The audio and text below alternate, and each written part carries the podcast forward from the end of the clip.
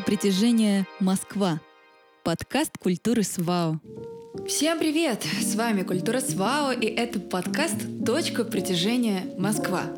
Думаете, что хорошо знаете свой район? Но нет, на каждом шагу спрятаны архитектурные памятники и достопримечательности. И именно вместе мы узнаем больше о культуре и истории мест, которые встречаются повсеместно в каждом из районов Москвы. Включайте подкаст в наушники и двигайтесь вместе с нами.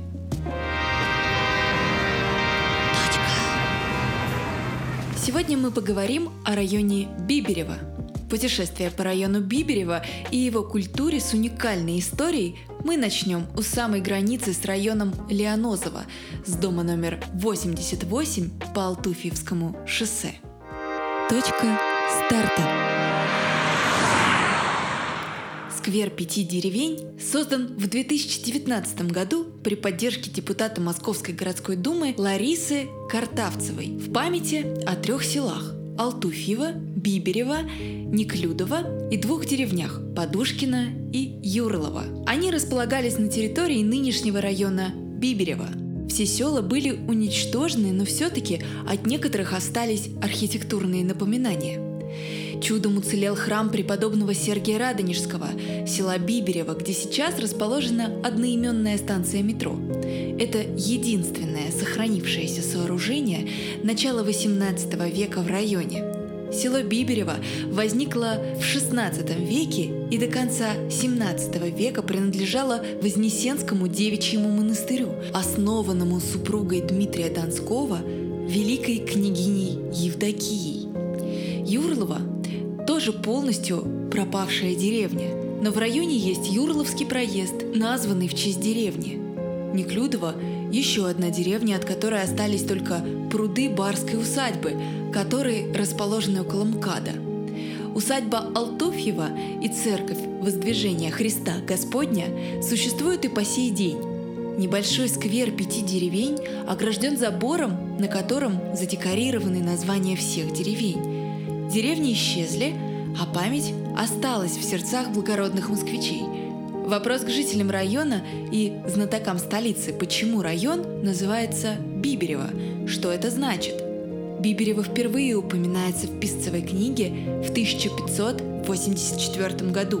О происхождении его названия было высказано несколько версий, но, судя по всему, наиболее достоверной является та, которая производит его от старинного слова «биберь», или бобер. Очевидно, здесь когда-то располагалось поселение княжеских бобровников. Ближе к северному входу из метро установлена скульптура бобра. Бобер – геральдическое животное, украшающее герб района Биберева. Точка первая. Давайте оставим позади сквер пяти деревень и пройдем по центральной магистрали района Алтуфьевскому шоссе. Чтобы проникнуться атмосферой этого района, окунемся в его историю.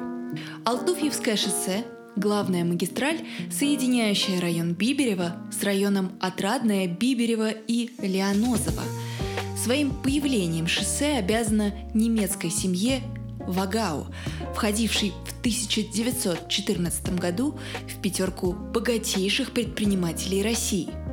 Родоначальником династии был Максимилиан фон Вагау, имевший российское подданство. Здесь он женился и вместе с братьями сделал состояние на продаже чая. Семейство Вагао инвестировало средства в банковское дело и различные области промышленности – занималась благотворительностью, развивала электрификацию и транспортные магистрали. На их деньги были построена дорога, которая в те времена называлась Вагау-штрассе. Она вела в подмосковное село Алтуфьево, от которой получила свое современное название Алтуфьевское шоссе. В смутное время начала 17 века село Биберево было разорено и значилось пустошью но уже сравнительно скоро оно заселяется вновь. До 1774 года село и земли вокруг него принадлежали Вознесенскому девичьему монастырю. В 1774 году село Биберево перешло во владение Государственной коллегии экономики. и его крестьяне стали государственными. В 1825 году в Биберево числилось 20 дворов, одна церковь, крестьян 72 мужского и 92 женского пола.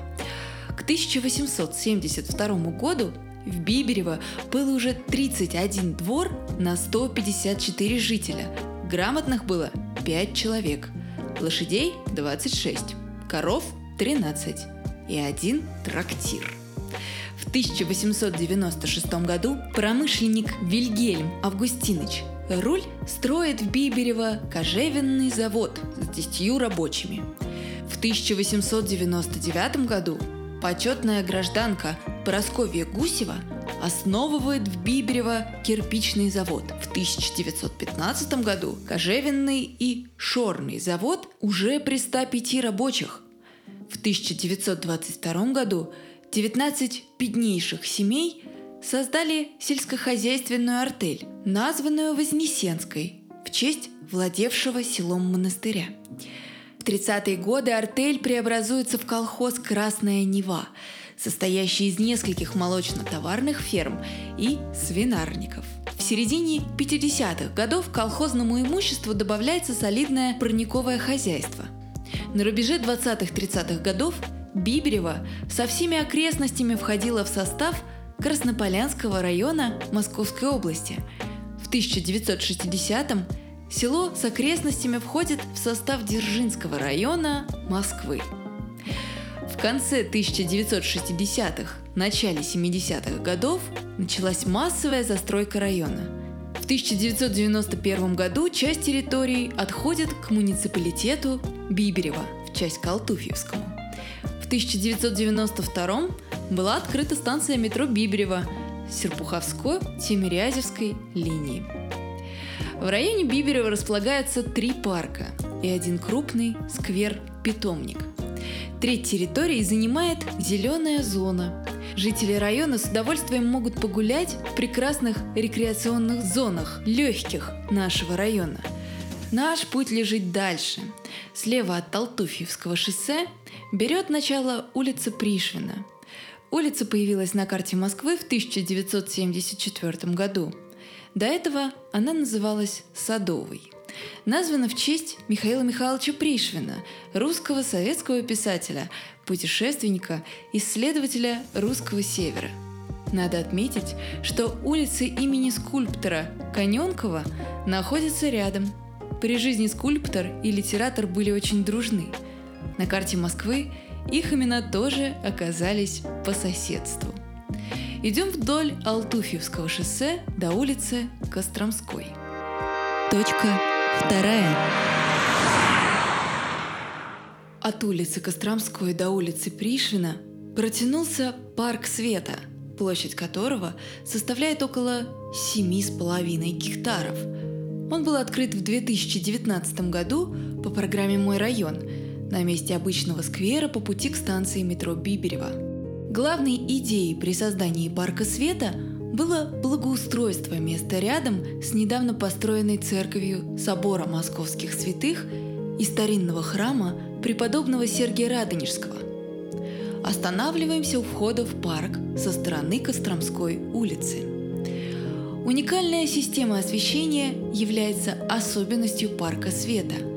Здесь установили более 150 фонарей. Входные группы парка выполнены в виде арок с круглыми светильниками.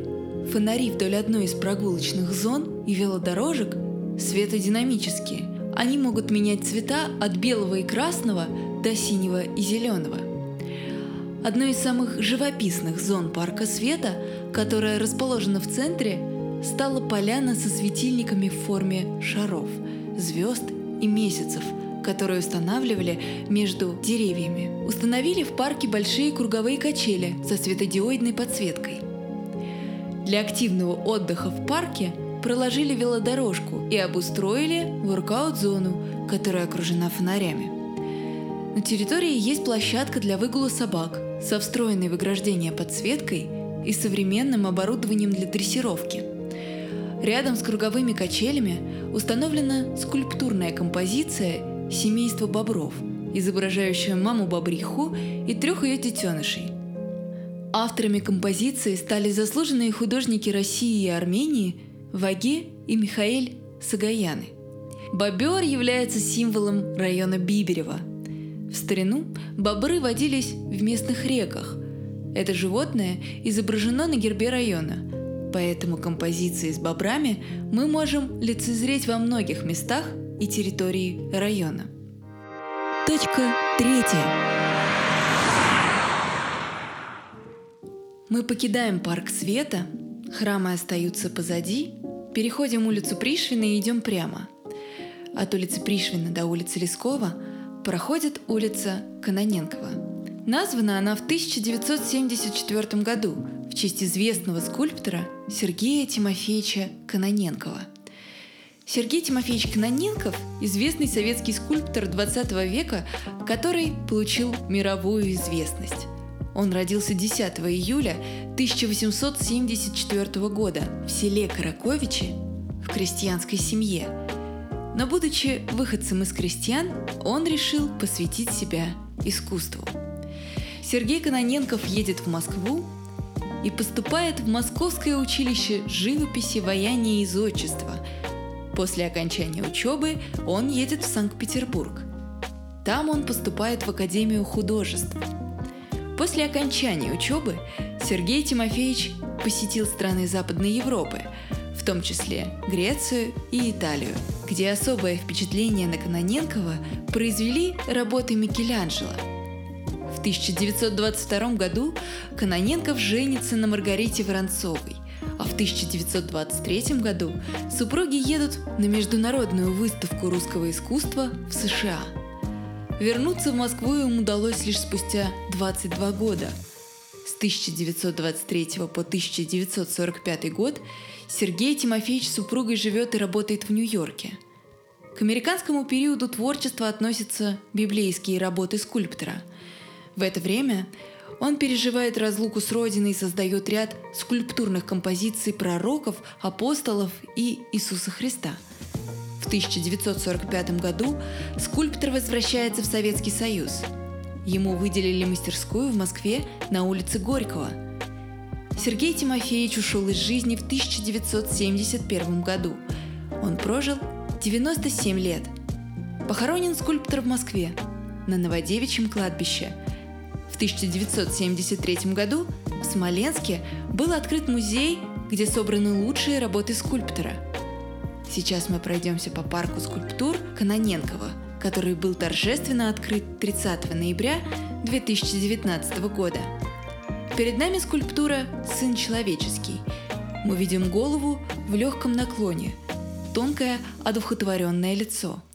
В глазах нет зрачков, что делает взгляд сына человеческого отрешенным от внешнего мира, проникающим в самую глубину, в самую суть людей, вещей и явлений – Сергей Тимофеевич создал скульптуру в 1933 году, когда жил и работал в Америке. Он был уже зрелым, сложившимся художником, который накопил колоссальный творческий потенциал. Следующая работа – это скульптура Владимира Маяковского. В мощной полуфигуре поэта ощущается неуравновешенность и пурный темперамент – все пронизано сильным внутренним движением. В лице поэта видна сила творческой мысли. С Маяковским Каноненков встречался в первые годы революции на митингах, выставках и вечерах. «Я лепил своего Маяковского, человека большого сердца», – писал Каноненков. Мы подошли к следующей работе мастера под названием «Алексей Макарович». Это сказочный лесной дух, в образе доброго веселого старичка притаился за высокой спинкой волшебного табурета.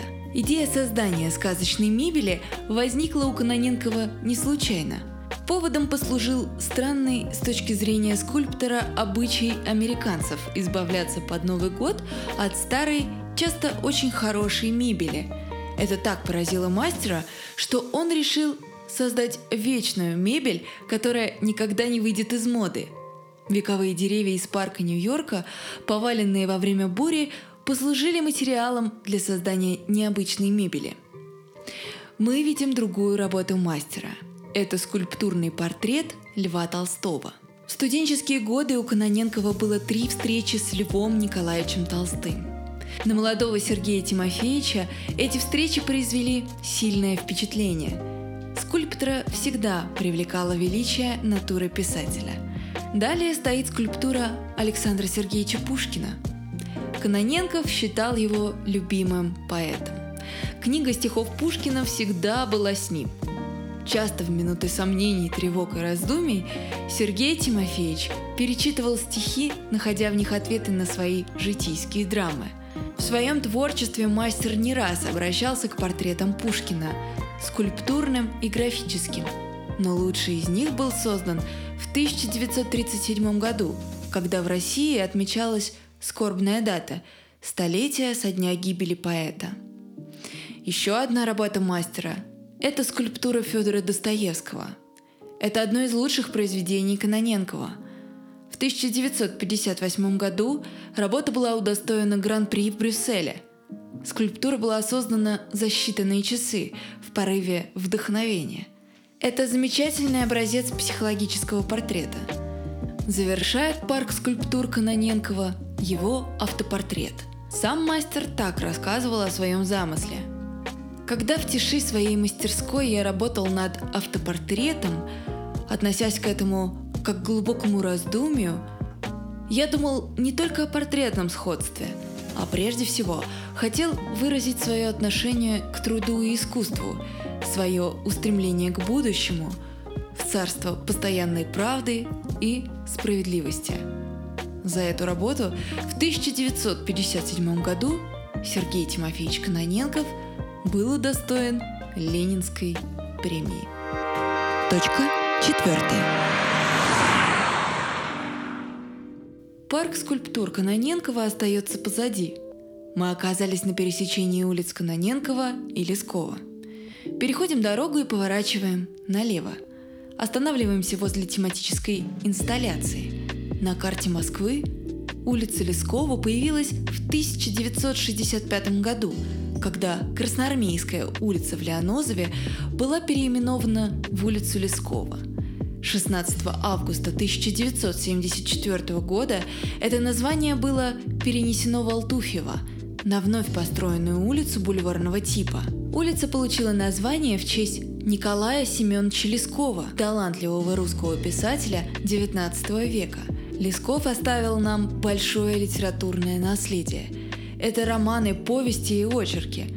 Самые известные произведения писателя – это «Леди Макбет» Мценского уезда, «Очарованный странник» и «Левша». Он был первым русским писателем, который в жанре рассказов и повестей создал широкую картину русской жизни. Яркой особенностью творческой манеры Лескова является документальность изображения. Его особенно привлекал национальный уклад жизни, как он проявляется в быту, нравах и психологии. Николай Лесков – блестящий стилист – Язык его произведений выразителен и народен. На улице Лескова номер 21 жила актриса Янина Жеймо. Это та самая Золушка из одноименного фильма. А в доме номер 10 советский джазовый композитор Александр Варламов. Знакомство с улицей Лескова заканчивается. Мы идем к следующему объекту. Пересекаем улицу Лескова и попадаем в Подушкинский переулок. Точка пятая.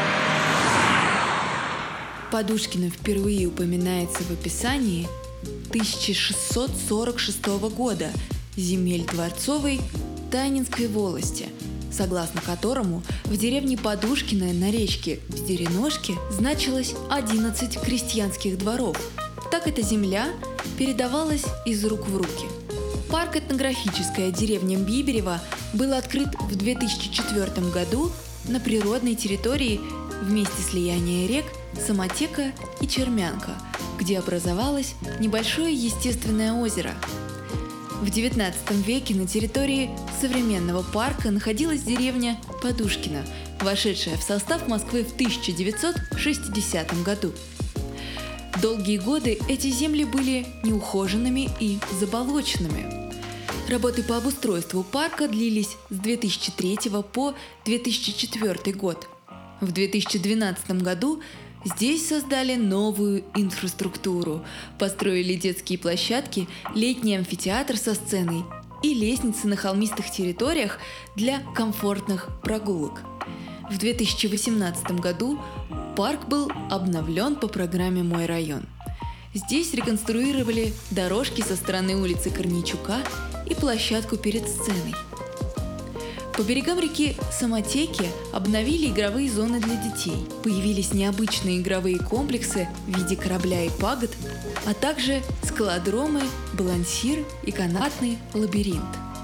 Для спортсменов в парке установили новое оборудование на воркаут-площадке, турники, брусья и скамейки для упражнений на пресс – а также построили поле для игры в мини-футбол и установили антивандальный стол для настольного тенниса. Вдоль набережной парка обустроены деревянные прогулочные тропы со смотровыми площадками, а через водоем перекинули связывающие берега мостики. На территории зеленой зоны по адресу улица Корничука, владение 52А, также располагается храм преподобных Антония и Феодосии Печорских. Это единственный храм в столице, освященный в честь двух основоположников Киево-Печорской лавры. Церковь была построена в 2004 году в стиле русского деревянного зодчества. Точка финиша. Усадьба Неклюдова сейчас – это огражденная территория в полукилометре от МКАДа в поселке Нагорная Мытищинского района. Раньше усадьба находилась в деревне Неклюдово, который входил в состав Биберева.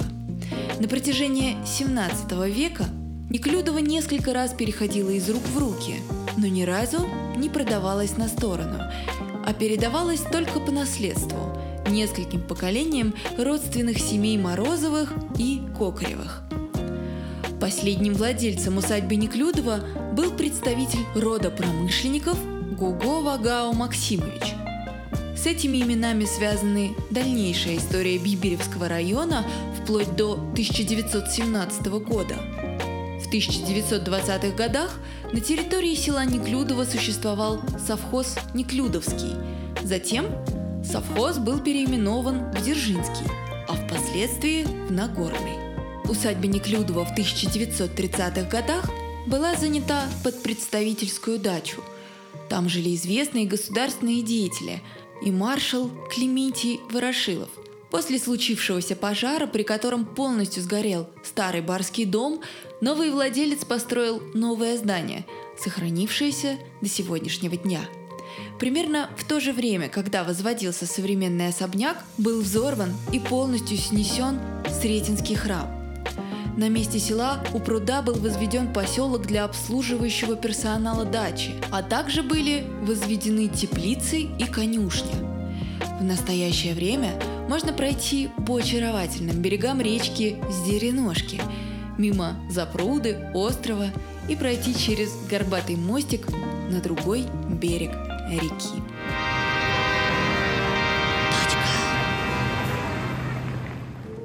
Наша прогулка по району Биберева подошла к концу. Вот так на одном простом маршруте мы увидели, сколько достопримечательностей и уникальных мест есть в небольшом районе Северо-Восточного округа.